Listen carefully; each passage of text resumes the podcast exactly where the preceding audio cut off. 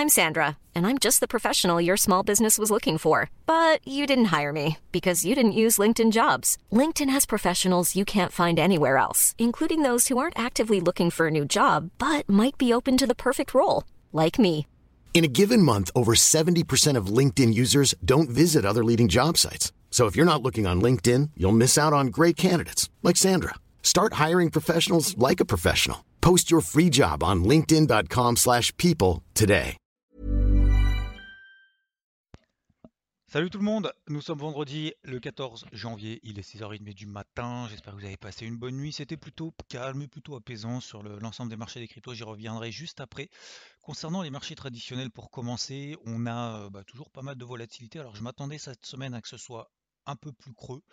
Euh, pourquoi? Parce qu'on a pas mal d'indicateurs macroéconomiques, l'inflation, l'indice des prêts à la production. Alors vous avez vu d'ailleurs l'inflation aux États-Unis supérieure aux attentes, 7% sur un an, ça n'a pas inquiété les marchés. Les prix à la production finalement sont ressortis légèrement supérieurs aux attentes et derrière le marché a plutôt consolidé. Donc globalement en fait à l'approche de ces publications de résultats trimestriels, puisque je rappelle qu'on a les indices qui sont quand même accessoirement composés euh, d'actions, actions qui sont ac- accessoirement des parts d'entreprises. Les entreprises, bah, c'est des, euh, des hommes hein, déjà qui travaillent et, et aussi du coup euh, bah, ces notions de,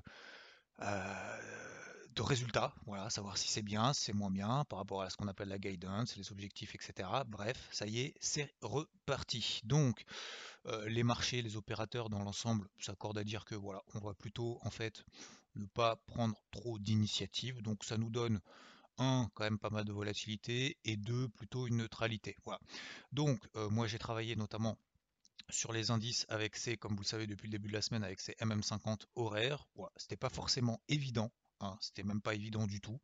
Euh, Il y a des accélérations haussières. Derrière, finalement, ça part pas, ça retrace. Ça retrace, bah, finalement, ça retrace pas tant que ça, puis ça repart à la hausse, etc. etc. Bon, bref, voilà, c'est le principe même de la volatilité. Beaucoup de lessiveuses. Voilà, donc cette semaine, je vous avouerai que même si effectivement il y a eu des grosses zones daily notamment qui ont été atteintes, et comme je vous l'ai rappelé hier ou avant-hier matin dans les différents morning moods, euh, j'attendrai mes grosses zones d'intervention plutôt et d'agir sur celles-ci plutôt que d'intervenir un petit peu au milieu de nulle part. Si on est plus actif, effectivement, on peut céder de points de repère et quand bien même ces points de repère peuvent fonctionner à court terme, il ne faut avoir l'humilité aussi de reconnaître que c'est pas non plus le Graal. Voilà. Donc voilà pour les indices pour le moment, c'est globalement flat, un petit peu plus baissier sur le Nasdaq que sur le Dow Jones. C'est lié notamment au taux à 10 ans aux États-Unis qui reste vers 1,72%. Donc les taux aux États-Unis, déjà le taux à 10 ans aux États-Unis ne s'envole pas plus que ça. Donc ça c'est pas forcément, c'est pas une bonne ni une mauvaise nouvelle. Ça montre, ça apaise un peu ces fameuses un peu tensions qu'on avait pu avoir peut-être la semaine dernière avec cette envolée du taux à 10 ans qui est monté jusqu'à de 1,5 à 1,8%. Euh, donc je vais me concentrer moi plutôt bah, sur le silver. Le silver, bah, ça, repart, euh, ça repart plutôt pas mal, hein, 23,20. Donc je suis toujours là, à l'achat là-dessus. J'ai toujours un renfort que j'avais réalisé donc la semaine dernière sur les 23,10. On est à 23,20. Donc même le renfort maintenant est positif. Donc de toute façon, l'ensemble de la position était positive. Mais là, on a également le renfort justement qui était mal embarqué sur les 23,10. C'était un demi-renfort. hein. Euh, donc maintenant, bah, qu'est-ce que je vais attendre? Alors, on est vendredi, je suis pas fan de, me réexposer encore un peu plus, mais bah, je m'attends à quoi? Qu'on passe les 23-30. Une fois qu'on aura passé les 23-30, eh ben, je continuerai ma stratégie de renfort, mais de manière un peu plus serrée que ce que je l'ai fait la semaine dernière, puisque je commence à avoir une position et demie pleine, ce qui est quand même, ça dépend bien évidemment après la taille de son capital, etc., mais ça commence à devenir c'est une vraie taille de position et demie, hein, donc voilà, hein, c'est pas rien. Donc, là, le but, bah, c'est pas forcément de, m'alourdir là-dessus et d'être convaincu que ça va exploser, mais simplement bah, d'accompagner un flux si le marché me donne qu'il y a un flux. Le marché me donne qu'il y a un flux, me dit, me dit Xav, tiens, il y a un flux là, c'est plutôt positif ce qui est en train de se passer en horaire. Oui, oui, d'accord, j'arrive. Je vais attendre juste qu'en daily, tu passes au-dessus de ta MM50 daily, puisque la semaine dernière, tu m'as fait le coup à échouer là-dessus. D'accord? Donc tu m'as quand même pas mis en confiance plus que ça. Donne-moi la confiance qu'il faut et nécessaire en ce vendredi ou en début de semaine prochaine, et je t'accompagnerai encore, il n'y a aucun problème. Un, je t'accompagnerai, et en plus, je vais te soutenir encore plus que ce que je l'ai fait. Voilà, en gros, le message que me donne le Silver, si je devais lui parler et si je devais lui répondre, euh, ce que je ferai du coup pour la semaine prochaine. L'or aussi se tient très très bien, il va passer au-dessus des 1830, on a 1827. Phase de latérisation qui succède à une accélération haussière depuis maintenant une semaine sur l'or. Plus de probabilité de péter à la hausse les 1830 que l'inverse. Donc voilà, si ça vous intéresse, notamment en intraday, ça peut être sympathique. Euh, L'eurodoll, lui, a explosé au-dessus des 1,1380. On m'a pas donné de signal baissier sous les 1,1380. Pendant un mois et demi, il a échoué sur ces 1,1380. Il a pété la zone. Bouchon de champagne. C'est parti. Je suis out là-dessus. Concernant le marché des cryptos, alors, euh, accalmie, non, ah oui, je voulais simplement aussi rajouter un truc. Puisque les commentaires alors de marché, ils essayent de trouver toujours un petit peu, je termine sur les marchés tradis, ils essayent toujours de trouver un petit peu des, commentaires un peu a posteriori. Alors, devant la commission bancaire du Sénat, la, la, gouverneure de la Réserve fédérale américaine, Lael Brennard, a exprimé jeudi sa confiance dans la capacité de la Banque centrale américaine à freiner la hausse de l'inflation qui représente actuellement plus du double de l'objectif de l'institution, hein, donc on est à 7% d'inflation. Donc elle a exprimé sa confiance. Du coup, le marché se dit ah bah du coup vu qu'elle est confiante machin. Mais en fait, ça me fait penser, vous savez, c'est comme si vous faisiez une conférence euh, devant des, milliers, des millions de personnes et vous étiez moyen confiant dans ce que vous dites. Vaut mieux être confiant dans ce que vous dites, quitte à vous tromper, comme l'a d'ailleurs fait euh, Jérôme Poel par exemple, hein, dire non non mais l'inflation sera temporaire et tout. Vaut mieux être confiant dans ce que vous dites, quitte après coup dire ah bah non je me suis trompé, du coup j'ajuste le tir, plutôt que dire Bon, les gars, euh, l'inflation, euh, moi je suis pas sûr qu'on y arrive, machin, etc. Bon, ça semble quand même relativement évident qu'ils soient confiants. Euh, sinon, soit ils agissent et du coup ils ont confiance en leurs agissements, soit ils agissent pas et ils ont confiance au fait que dans leur vision justement de cette évolution d'inflation. Bon bref, ça me faisait un petit sourire, c'est un petit clin d'œil par rapport à ça, c'est tout, pas rien de méchant. On revient donc sur les cryptos. Donc le Bitcoin a tenu cette fameuse zone des 40 000 dollars, ça on l'évoquait dans le crypto board un peu partout, sur, les réseaux sociaux et autres, pendant que tout le monde était en train de s'exciter. Et d'ailleurs, j'ai encore beaucoup de commentaires en disant non, non, mais t'inquiète, on va à 30 000 mon gars. Ok, pourquoi pas. Donc pour le moment, moi je vois que ça tient. Je vois que du coup, cette tenue du Bitcoin et de l'Ethereum permettent à l'ensemble de des marchés d'être, je vais pas dire rassurés, mais permettent finalement de monter. Celles qui surperformaient, surperforment encore plus. Celles qui sous-performaient, et bah, vu que l'ensemble du marché monte, bah, elles suivent un petit peu le rythme. Donc, euh, donc voilà, c'est plutôt, positif. On a par exemple FTM qui est très très solide et qui marque, je vous, invite à regarder un petit peu la config, notamment en horaire, euh, FTM qui, on a une, une petite phase d'accélération, enfin une grosse phase d'accélération parce qu'elle a quand même fait x2 hein, quand tout le monde s'alarmait, notamment fin décembre. Bref, depuis elle a fait x2, c'est pas grave, on passe à autre chose. Et bien justement, c'est un petit peu d'ailleurs comme sur, euh, comme sur le silver. En fait, on a une accélération haussière depuis le début de la semaine qui s'est mise en place en horaire. On est au-dessus, on est coincé au-dessus, enfin on est coincé, on est retenu, et tant mieux, euh, cette tendance haussière horaire par la MM50 H1. Et donc, euh, on a une phase de latérisation qui est en train de se mettre en place. Vous regardez depuis deux jours, entre, allez, grosso modo 2,85 et 3,10. D'accord? 2,85 dollars et 3,10 sur FTM. Ben, en fait, il y a un bouchon qui est en train de se constituer au-dessus des, en dessous des 3,10 dollars. Donc là, 3,10 par exemple, j'ai mis une alerte. Si jamais on pète les 3,10, on devrait avoir une grosse accélération.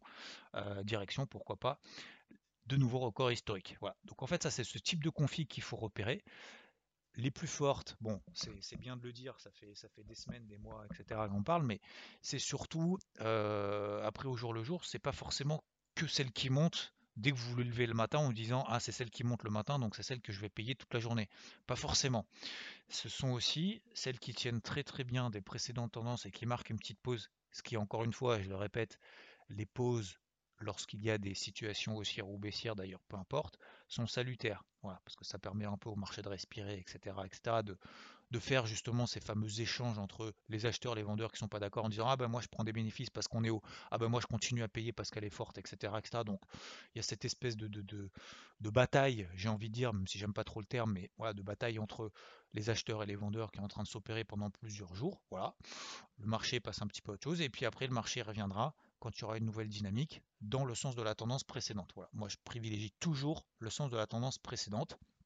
Parce que j'ai plus de probabilité de réussir, j'ai plus de probabilité en ma faveur que l'inverse, que d'anticiper un point haut ou un point bas. Donc pour FTM, 3.10, alerte. Deuxième chose, par exemple BNB, hein, on va pas prendre que les bonnes. Euh, alors je vous en ai partagé énormément hier, je vous ai renvoyé du coup le crypto board, hein. tout a été mis à jour, j'ai rajouté pas mal de crypto, d'ailleurs il faut que je rajoute NIR également dans les cryptos, parce que beaucoup me posent les questions, oui, mais du coup les points d'entrée et tout, et vous regardez à la fin, euh, je ne sais pas si vous l'avez vu ou pas, à la fin, pour ceux qui sont sur à hein, la fin du crypto board, euh, j'ai mis également tout le suivi de A à Z. Donc les entrées, les objectifs, les invalidations, etc. Et comme ça, ça permettra de faire un suivi type euh, gestion de portefeuille, mais après, libre à vous après de le constituer comme vous le voulez. donc, qu'est-ce que je voulais vous dire par là? Oui, donc j'ai des boulets, comme par exemple BNB, hein, ça je vous l'ai déjà dit depuis une semaine et demie. Et bah BNB, vous voyez que j'étais à l'achat, je suis toujours à l'achat d'ailleurs sur les 510 dollars.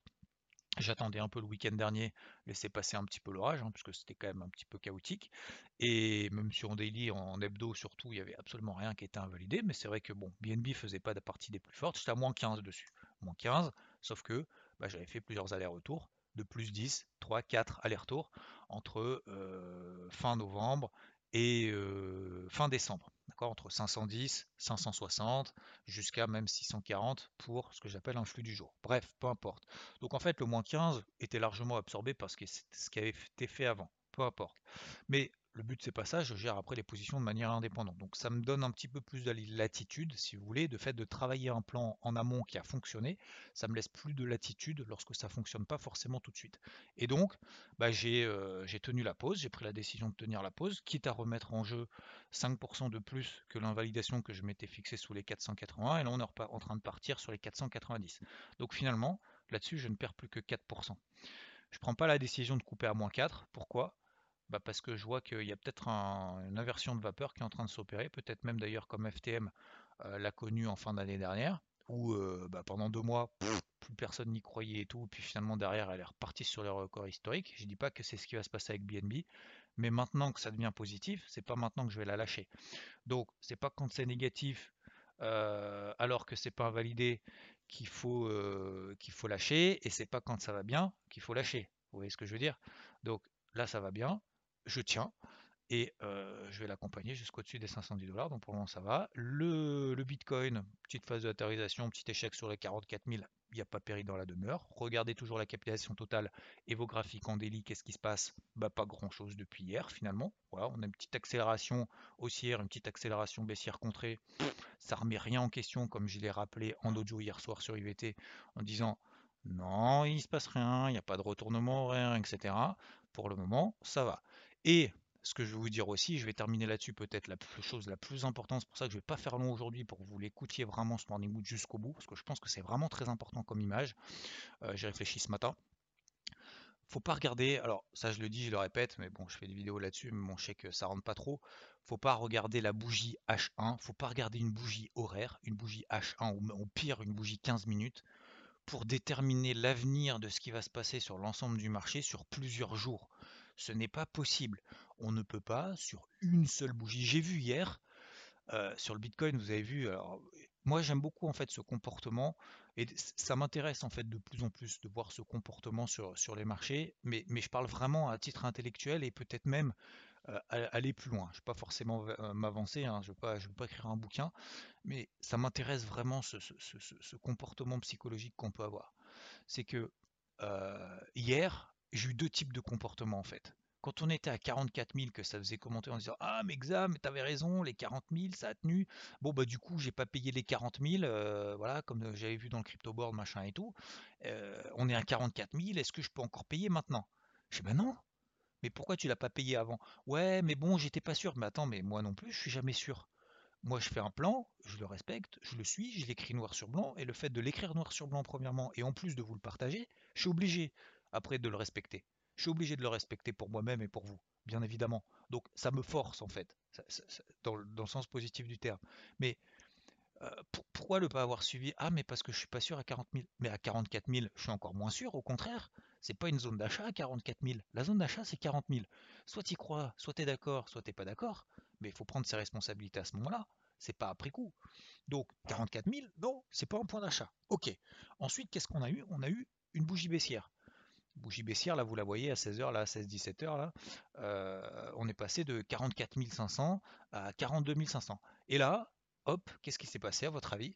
Ah bah ça y est, on va retourner sur les 40 000, ça y est, on va retourner à 35 000, ça y est, est-ce qu'il faut que je sorte tout, que je sorte pas tout, machin, etc. Pour ça j'ai refait un audio hier soir, très rapide sur IVT, disant non non, eh, les gars, faut pas sortir tout en swing. Si vous êtes surexposé et que vous avez craqué, bah oui, effectivement, bah, c'est le moment de, reconsidérer un peu cette, exposition-là. Mais sinon, il n'y a pas besoin de sortir.